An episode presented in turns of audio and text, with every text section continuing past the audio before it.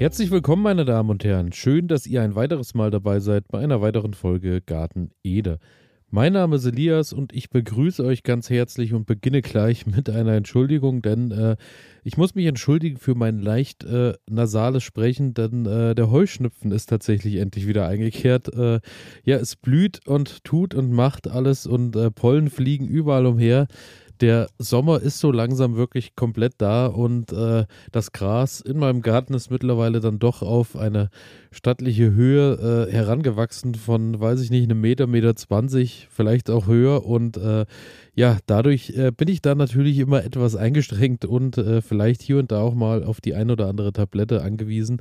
Daher nur zu Beginn, äh, macht euch keine Sorgen, es ist nur Heuschnupfen. Aber heute soll es um ein ganz anderes Thema gehen, denn ein Thema, was mich auch sehr beschäftigt und euch wahrscheinlich auch und äh, ein Thema, was sich so seit dem Frühjahr eigentlich bis auch zum Herbst durchzieht, ist das Thema Tomaten.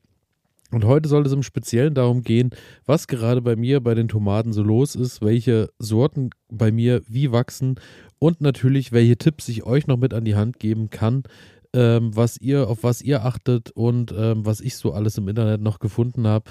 Und darüber ist zu reden. Und ähm, ich will erst mal so ein bisschen erzählen. Bei mir gerade aktuell auf der Terrasse äh, stehen ja verschiedenste Tomatensorten im Kübel. Und äh, da ist tatsächlich die Ida Gold die Tomate, die sich wirklich als äh, absolute tolle Topftomate herausstellt. Ich habe auch noch die Legend, was auch eine äh, Topftomate ist. Dann habe ich auch noch eine Black Cherry. Die Black Cherry ist tatsächlich vom Wachstum her bedeutend weiter als die anderen, ist bedeutend höher, bildet auch schöne Fruchtansätze, aber die Ida Gold ist so eine wunderbare Buschtomate, Kübeltomate, wie man sie sich vorstellt.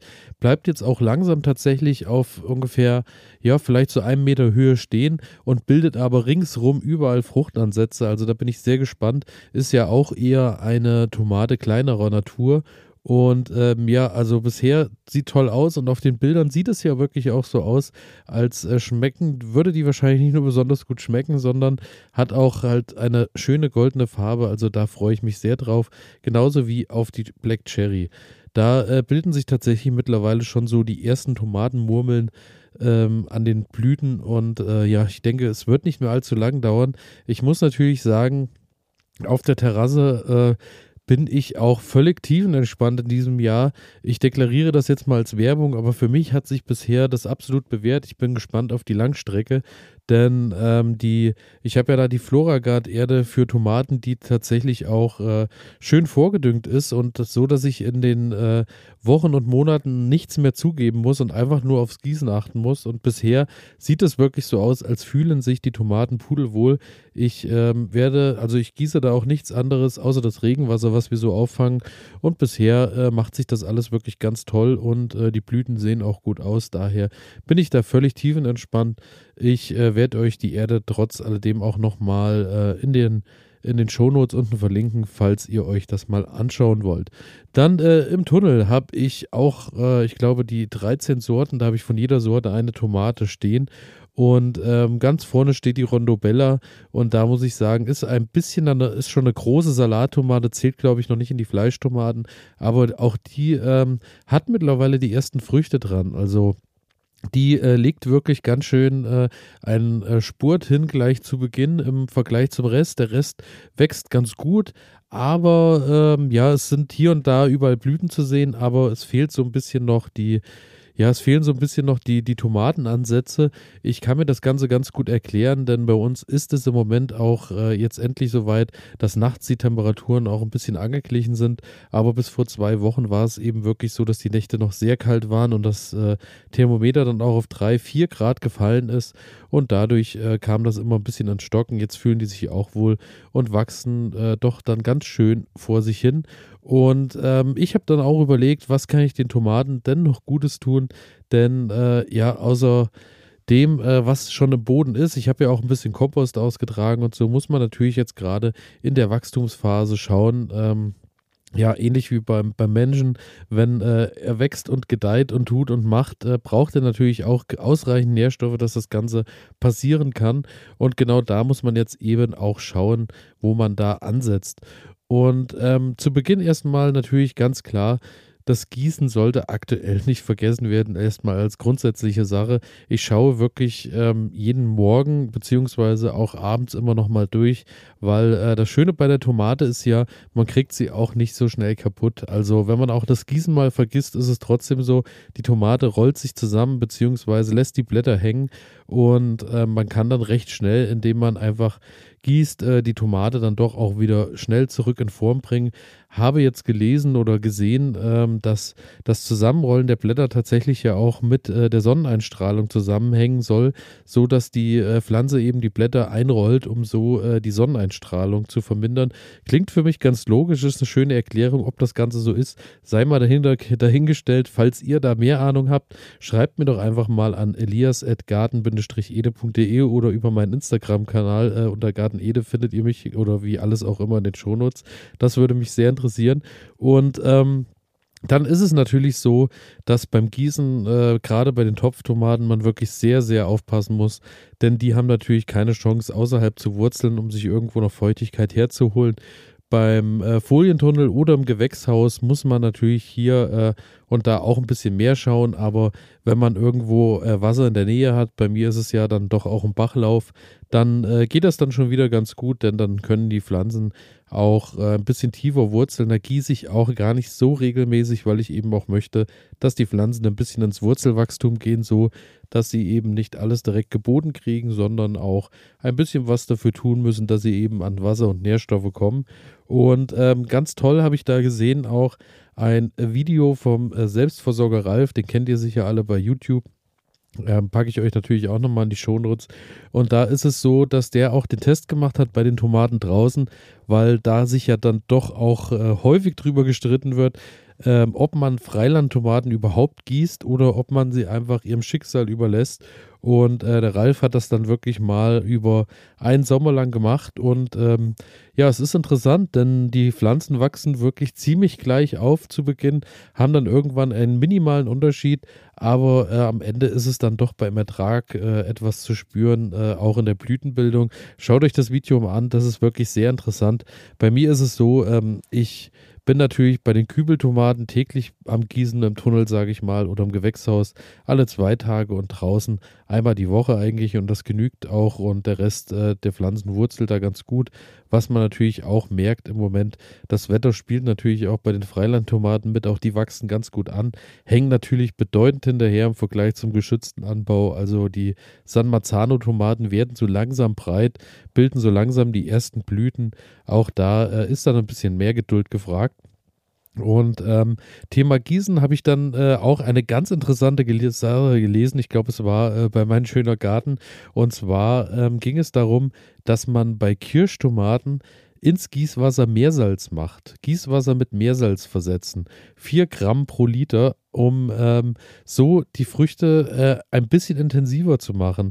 Es lagern sich dann wohl Antioxidantien ab und äh, die Pflanze, die Tomaten werden zwar etwas kleiner, dafür aber vom Aroma her deutlich intensiver. Das ist eine Sache, die werde ich tatsächlich auch mal probieren, weil äh, für solche Experimente bin ich natürlich immer zu haben. Es wäre mir zu heiß, das äh, bei allen Kirschtomaten anzuwenden, aber so bei zwei, drei Pflanzen werde ich das einfach mal probieren und dann zu Hause mal ein bisschen alle durchprobieren lassen, ob das dann wirklich äh, Unterschiede zu schmecken gibt. Also das äh, interessiert mich wirklich sehr. Dann natürlich beim Gießen, worauf ihr achten müsst, immer von unten gießen, denn die äh, Blätter sollen am besten Fall trocken bleiben. Somit haben wir natürlich dann eine geringere Gefahr, dass Kraut- und Braunfäule auftreten kann, denn dieser Pilz ist dann eben oft mit äh, Feuchtigkeit verbunden, dass der sich ausbreiten kann. Daher immer nur schön von unten gießen. Ist ja auch oftmals das Problem, dass bei den Freilandtomaten eben dieser Pilz dann in feuchten äh, Jahren oder in feuchten Sommern dann deutlich schneller auftaucht, weil natürlich äh, da es äh, regelmäßig regnet und alles äh, schnell feucht ist. Daher schaut ein bisschen, dass ihr nur von unten gießt. Dann natürlich im Moment äh, Ausgeizen nicht vergessen. Das äh, sind ja so die Triebe in den Blattachseln. Ähm, ist äh, eigentlich eine einfache Sache, ist einfach zu erkennen, braucht man nicht viel Scheu davor zu haben, die äh, Geiztriebe zu finden. Ähm, ihr schaut am besten einfach mal bei YouTube oder äh, auf irgendwelchen Internetseiten und schaut euch das Thema Ausgeizen an, denn das ist vom Erklären her deutlich umständlicher, als wenn ihr euch das in Videoform anschaut. Das ist keine große Sache, hat einfach die Bewandtnis, dass man eben vermeiden möchte, dass zu viel Seitentriebe entstehen und die Pflanze mehr Grün als ähm, Blüten bildet, daher regelmäßig ausgeizen. Und eine schöne Sache da ist, ähm, bisher fliegen bei mir die Geiztriebe immer einfach äh, zu den Hühnern, beziehungsweise da muss man aber vorsichtig sein, denn das sollte nur in Maßen passieren ähm, oder werden eben kompostiert. Aber viele habe ich gesehen, auch bei Instagram, ich weiß nicht, ähm, wie viele von euch das machen, auch wenn ihr da Erfahrung habt, genauso wie bei Meersalz, schreibt mir doch bitte, ähm, nutzen auch die Geiztriebe, um damit neue Pflanzen entstehen zu lassen. Manche stecken sie tatsächlich wirklich einfach so in den Boden, halten die gut feucht und dann fangen die äh, Seitentriebe tatsächlich innerhalb kürzester Zeit an, bilden Wurzeln und so habt ihr eine neue Tomatenpflanze, wenn ihr noch irgendwo Platz habt. Ich werde das wahrscheinlich in diesem Jahr nochmal vielleicht im äh, Tunnel probieren, denn da habe ich noch ein, zwei Stellen, wo tatsächlich vielleicht noch was hin könnte. Das wäre auch mal einfach eine interessante Sache. Würde ich einfach gerne mal sehen, ob das wirklich so funktioniert. Dann, ähm, was natürlich ist, äh, um die Pflanzen auch ein bisschen ähm, feuchter zu halten am Ende, ist natürlich das Mulchen.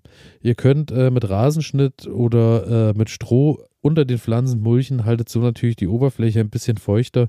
Bei mir ist es so, dass unter den Tomatenpflanzen ja überall noch ähm, andere Pflanzen wachsen, wie zum Beispiel Basilikum oder Kapuzinerkresse oder Oregano. Und dann ist es meistens so, dass das auch den Boden ein bisschen bedeckt und ein bisschen schattig hält und somit auch ein bisschen die Feuchtigkeit im Boden noch länger erhalten bleibt. Beim Mulchen habt ihr natürlich den großen Vorteil, wenn ihr Grünmulch im Sinne von, ihr macht eine dünne Schicht äh, Rasenschnitt oder ähnliches hin, dann habt ihr natürlich dadurch auch wieder Stickstoffabgaben. Denn Stickstoff ist einer der Grundpfeiler, die die Pflanzen jetzt brauchen, gerade jetzt zu dieser Zeit. Denn Stickstoff ist natürlich wie bei allen Pflanzen fürs Wachstum da. Und Stickstoff ähm, ist so ein bisschen der Booster, dass die Pflanzen schön hoch werden, schön grün stehen, schön im Saft sind und gesund aufwachsen. Daher jetzt natürlich schauen, dass die Pflanzen genügend Stickstoff haben. Dann ein weiterer Baustein aktuell ist natürlich kaliumreicher Dünger, denn äh, die äh, Pflanzen sollen natürlich auch schöne Früchte bilden und die sollen im besten Fall natürlich auch toll ausreifen und äh, daher auch darauf achten. Und jetzt habt ihr natürlich zum einen die Wahl und könnt ähm, in den Baumarkt oder in die Gärtnerei oder wohin auch immer gehen und ähm, könnt euch dort einen organischen Flüssigdünger holen. Ich muss tatsächlich gestehen, ich musste in der letzten Woche, da ich die Pflanzen ein bisschen boostern wollte, mir mal äh, so ein Produkt auf so ein Produkt zurückgreifen, habe mir da natürlich ein rein organisches, biologisches Produkt rausgesucht, was ein bisschen mit ins Gießwasser kommt, denn meine Brennnesseljaure war noch nicht ganz ausgereift.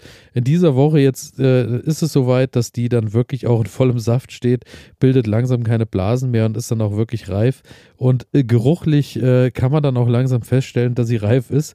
Denn das Schöne bei der Brennnesseljaure ist, die verbindet wirklich Kalium und Stickstoff vor allem und äh, hat auch noch ein bisschen Kieselerde und Co. mit drin. Und daher ähm, ist es so, dass ihr mit der Brennnesseljaure überhaupt nichts verkehrt macht bei den Tomaten, die einfach ein bisschen verdünnt mit ins Gießwasser und ähm, auch unter die Pflanzen geben und dann habt ihr da wirklich eine schöne, einen schönen Dünger. Das Schöne ist, in den Brennnesseln ist auch ähm, rein vom Bestandteil ein wenig Phosphor enthalten und Phosphor ist natürlich jetzt auch ganz entscheidend und wichtig für die Blüten und für die Wurzelbildung und reichlich Blüten und Wurzeln wollen wir natürlich auch haben. Daher eigentlich Brennnesseljaure das Nonplusultra, aber äh, so viele Zuschriften, äh, wie ich zu diesem Thema von euch bekommen habe, beziehungsweise was ich auch immer so bei Instagram sehe, sind da ja wirklich einige von euch äh, schon mit vertraut und nutzen auch Brennnesseljaure. Ich kann es eben allen nur ans Herz legen. Wunderbare Sache. Ist kostenlos, ist biologisch und äh, ich denke, Brennnessel findet jeder irgendwo ein bisschen was und ein Eimer mit Wasser hat man wahrscheinlich auch übrig und kann das Ganze dann ansetzen. Ansonsten nicht nur Phosphor für die Blütenbildung, auch äh, immer mal nachkontrollieren bei den Blüten, ob eine Nachdüngung wichtig ist, denn ähm, wir hatten auch oder es gibt immer mal das Thema der Blütenendfäule, so dass die Blüten einfach abfallen, weil dann eben Nährstoffe fehlen. Daher schaut ein bisschen nach und kontrolliert, denn daran erkennt ihr natürlich auch, dass ein Mangel entsteht und so mit, äh, wenn die Pflanze natürlich die Blüten abwirft, gibt es dann natürlich im Endeffekt keine Tomaten an der Stelle. Und das wollen wir vermeiden. Daher immer ein bisschen darauf achten, dass ihr da einen Dünger habt, beziehungsweise nachdüngt, dass das eben nicht passiert. Ansonsten bei den Blüten natürlich auch ganz wichtig, die Bestäubung sollte natürlich gegeben sein. Habt ihr Freilandtomaten oder habt ihr die auf der Terrasse stehen, dann ist das in der Regel kein Problem, denn irgendwoher kommen Insekten, beziehungsweise eben bei der Tomate auch ganz verbreitet äh, oder ich glaube sogar fast äh, die meiste Bestäubung, die stattfindet, ist durch den Wind, einfach indem die Pflanze ein bisschen geschüttelt wird und dadurch äh, bestäubt sie sich und ähm, das ist natürlich hier bei mir auf der Terrasse. Bei uns ist es dann doch recht windig äh, auch der Fall. Und im Tunnel habe ich damit auch weniger Probleme, denn ich habe ja vorne und hinten eine Tür und die ist über den Tag, gerade bei den Temperaturen, jetzt immer geöffnet. Dann zieht der Wind durch und dann bestäuben die sich eigentlich ganz gut so, dass jede Blüte eben auch eine Tomate wird. Solltet ihr ein Gewächshaus haben, was vielleicht nur einen Eingang hat, ähm, müsst ihr dann natürlich schauen, äh, dass ihr, wenn ihr kein Fenster öffnen könnt und ein Rund irgendwie, dass es mal durchzieht, dann schüttelt einfach ein bisschen die Tomaten. Schön schütteln kann man auch nicht viel verkehrt machen. Natürlich nicht so, äh, dass sie danach ein Trauma erleidet, sondern einfach ganz entspannt ein bisschen aus dem Handgelenk schütteln und so natürlich auch dann die Bestäubung vorantreiben.